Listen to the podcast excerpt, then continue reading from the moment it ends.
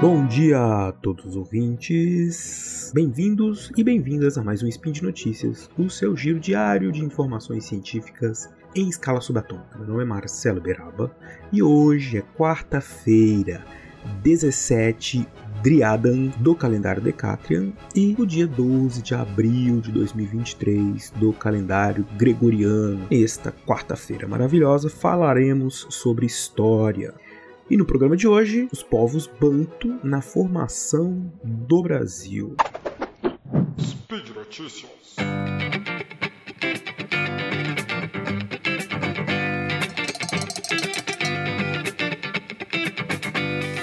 Primeiramente, a gente precisa definir quem são os povos Banto eles são considerados os povos que mais influenciaram a formação da língua e da cultura, povos africanos, né, que mais influenciaram a língua e a cultura é, brasileira. Né? E quem são os bantos? Os bantos, eles são um conjunto de, de populações, de etnias, né? Eles são membros da família linguística dos africanos originários da África Central, Centro-Ocidental, Oriental e Austral. Então eles são um tronco linguístico. É, essas línguas todas dessas regiões elas são diferentes, mas pertencem à mesma família. É, são línguas que são chamadas de Banto ou Banta, porque todas elas utilizam a palavra Unto no singular e Banto no plural para designar o que é ser humano. Né? E falar dos, dos Banto é falar da, do processo todo de formação do Brasil. O Brasil está para completar aí 500 anos, né? É, 500 anos, 523 anos, e a gente precisa entender melhor quem é que formou essa nação, ainda que de um jeito trágico, né? Um jeito horrível que foi é, por meio da, da importação forçada, né? Da imigração forçada de milhões e milhões de pessoas da África para cá para serem escravizadas. E muitas dessas pessoas, elas foram originárias de regiões que faziam parte né, já milhares de anos desse processo de ocupação, expansão das línguas banto né, pela regi por regiões da África Central. É lógico que falar assim da, da, das origens né, que dos escravizados é uma especialmente é especialmente difícil por conta dos, dos empréstimos e das mestiçagens culturais que aconteceram entre esses africanos que, se escraviz, que foram escravizados aqui no Brasil. Né? Então, identificar assim, uma origem étnica única é muito complicado. É, mas os Bantu não, Bantu não é uma, uma etnia, né? Como esse é um tronco linguístico, a gente tem muitas etnias, por isso a gente faz essa identificação. É, as resistências linguísticas e culturais né, das, das contribuições que marcam né, as contribuições africanas na cultura brasileira contemporânea, elas é que trazem os elementos para a gente entender quais são, é, é, de, de, quais regiões provavelmente vieram esses povos. Então, o estudo da língua portuguesa ele tem sido da, do, do, do, brasileiro, né, do português, como diria Lélia Gonzalez, né, uma historiadora e cientista social muito importante, é, esse, essa forma de falar o português que nós temos aqui, o estudo dela tem mostrado cada vez mais a nossa ligação profunda com regiões centro-africanas e da África Ocidental, Angola especialmente, né?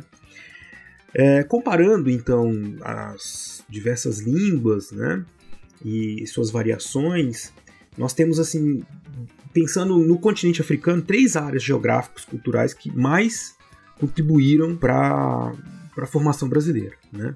Primeiro, a área ocidental, na chamada Costa dos Escravos, que é formada pelas culturas dos povos Yorubá, Nagô, né, ou Nagô, GG, Fons, Ewe e Fante Achante. E é, são territórios onde hoje se encontram as repúblicas da Nigéria, Benin, Togo, Gana, Costa do Marfim. É, é, outra região também que influenciou, de onde vieram muitas pessoas, muitos imigrantes forçados, escravizados, foi a zona do Sudão Ocidental, ou área sudanesa islamizada, que era ocupada pelos grupos negros malês, é, Hausa, Mandinga, Tapa, Gurunzi, e são regiões onde hoje se encontram as repúblicas do Senegal, Gâmbia, Guiné-Bissau, Guiné, Serra Leoa, Mali, Burkina Faso. E, por fim, né, que nos interessa aqui nesse spin de hoje, os povos de língua banto, que compreende um grande número de etnias, como eu falei para vocês, dos países da África Central e Austral, como Camarões, Gabão, Congo, República Democrática do Congo, Zâmbia, Zimbábue, Namíbia, Moçambique e África do Sul.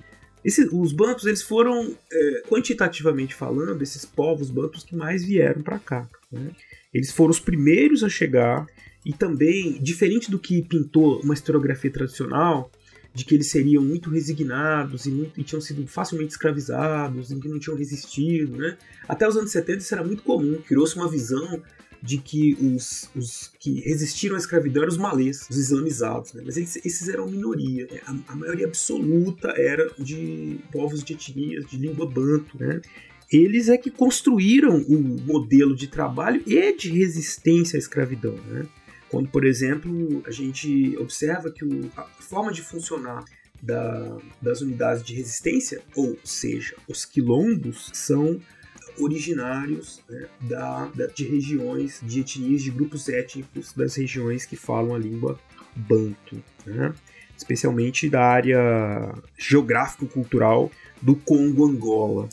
Esses escravizados foragidos das fazendas, das fazendas que se agrupavam nessas zonas onde se formavam os quilombos, e eles, muitos deles, nessas regiões, eles praticavam, eles reproduziam, lógico que aí já numa, numa fazendo muitos empréstimos, muitos contatos culturais com outras etnias, né?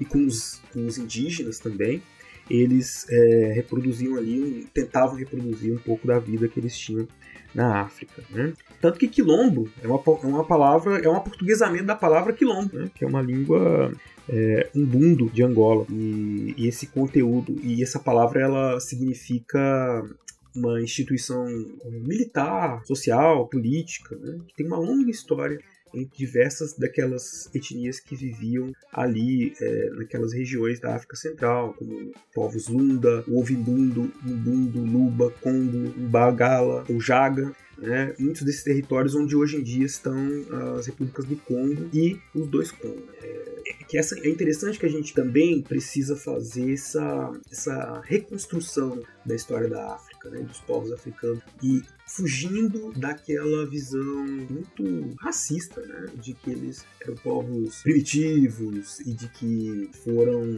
por isso mesmo escravizados. Né. Eles tinham milhares, têm milhares de anos de história, de, de, de, com diversas formas de organização sociopolíticas. Né é, uma história de conflitos de poder, cisão de grupo, migrações em busca de novos territórios, alianças políticas, né, formação de grandes reinos, reinos que faziam comércio por todo o continente, reinos que dominavam outros povos, enfim, é uma história é, bastante rica, né? Enfim, mas é, pensando aqui no nosso objeto, né, de conversa hoje, os bantos, novamente, é, ressalto que eles são esse grupo, né, é, que é mais do que um grupo étnico, né? e que pode ser visto como esse conjunto, esse grande conjunto de povos que falam essas línguas de origem comum. Eu gosto de fazer, eu acho que não só gosto, mas como é muito apropriado a gente fazer comparações com é, outros grupos que se assemelham, né? outros, outros povos, outros troncos linguísticos, como por exemplo os povos latinos, os anglo-saxões, os célticos, né?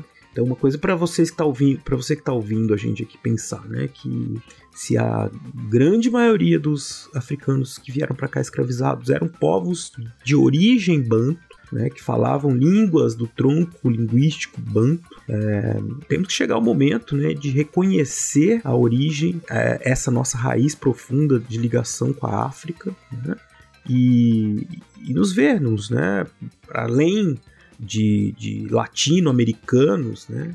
mas afro-latinos, banto-latinos, por que não? Né? Afinal, o nosso português ele é muito rico, muito diferente do português de Portugal, muito por conta da influência banto, né? É, e aí, para finalizar aqui, né, falar um pouco das, das palavras né, que a gente tem na nossa língua que são de origem banto. Mas assim, tem essa coisa do português, mas existem também outros elementos, né, antes de eu falar das palavras.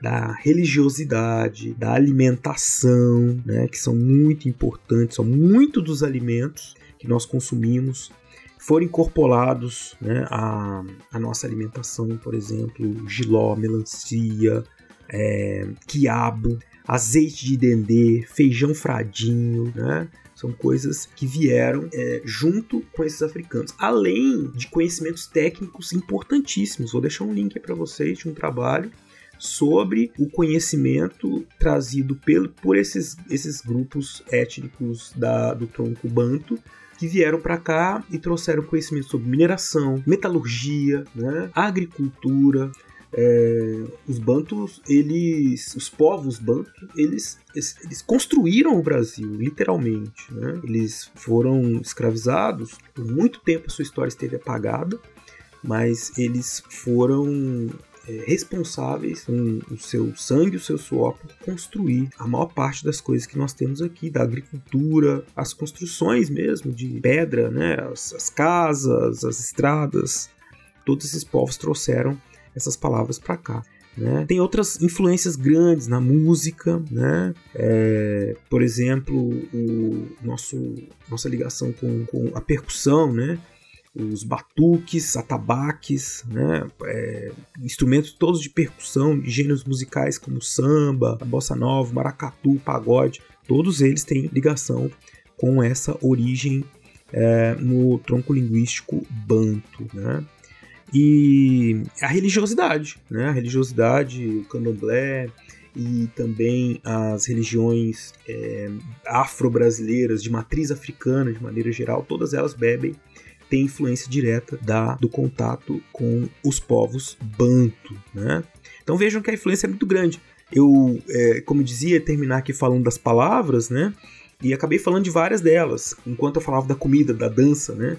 Porque a gente tem, por exemplo, palavras como cachimbo, bunda, é, caçula, né?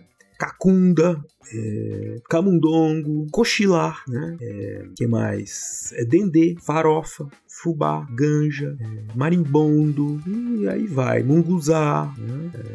É, é, a lista é grande, xingar, é, o quilombo, né? Como eu já falei para vocês agora mais cedo.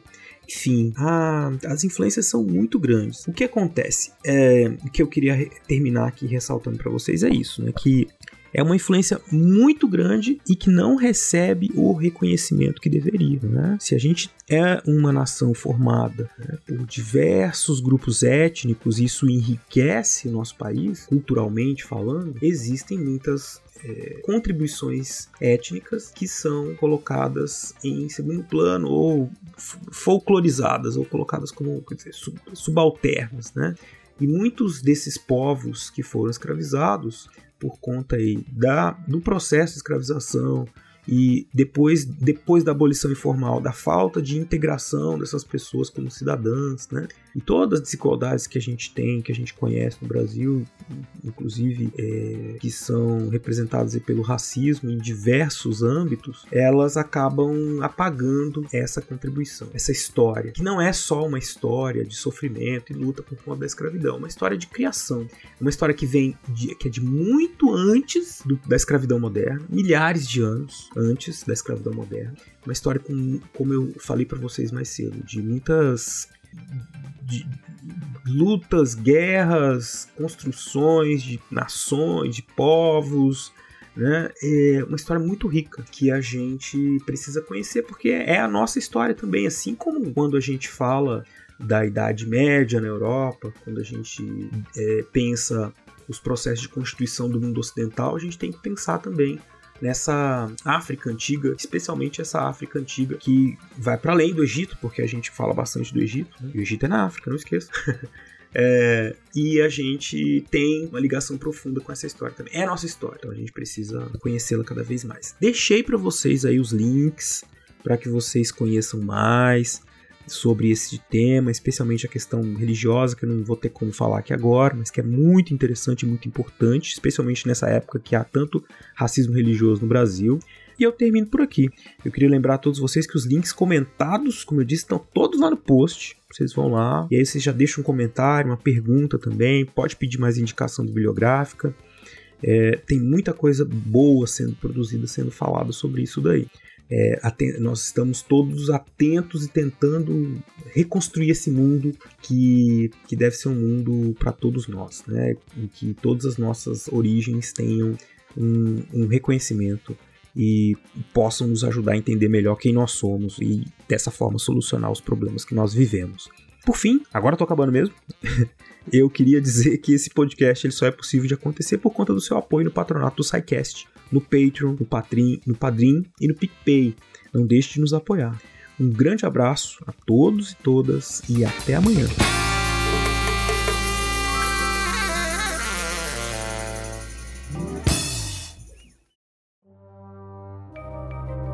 Este programa foi produzido por Mentes Deviantes. deviante.com.br